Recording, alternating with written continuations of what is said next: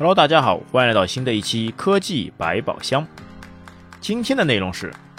USB Type-C 2.1标准正式推出，供电达到240瓦。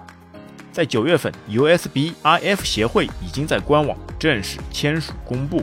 USB Type-C 接口和线缆 V2.1 版本和标准协议。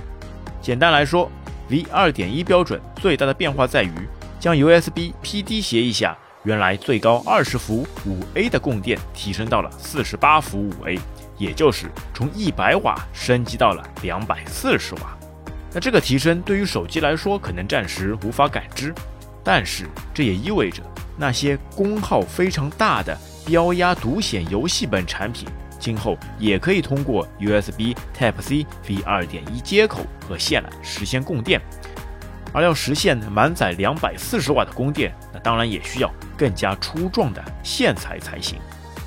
可以预见，未来 USB-C 会成为电子数码产品接口的传输主力军。那 USB Type-C 这个接口，我们知道功能非常的强劲。之前每一种接口都需要不同造型的插口，比如说视频输出使用 Mini DP 或者是 HDMI。然后传输数据可能使用 USB-A 口或者是雷电接口，而 USB-C 的一大同就是把所有的这种不同线缆全部干掉，全部集成在一起，只需一个 USB-C 的接口，全部功能全部打进，既能充电，又能传输数据，还能外接显示。而且更重要的是，USB Type-C 接口它不分正反面，随插随用，两面都能方便使用。这也往往是它最大的优势，而且它也支持菊花链。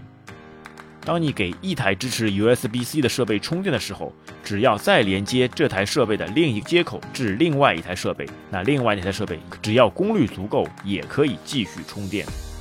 但可想而知的是，四十八伏五安的电流已经超出人体所能承受的三十六伏最大电压，但安全性如何保护，我们可以拭目以待。相信在科技的发展下，这些问题都能迎刃而解。好，今天的节目就到这边，我们下期再会，拜拜。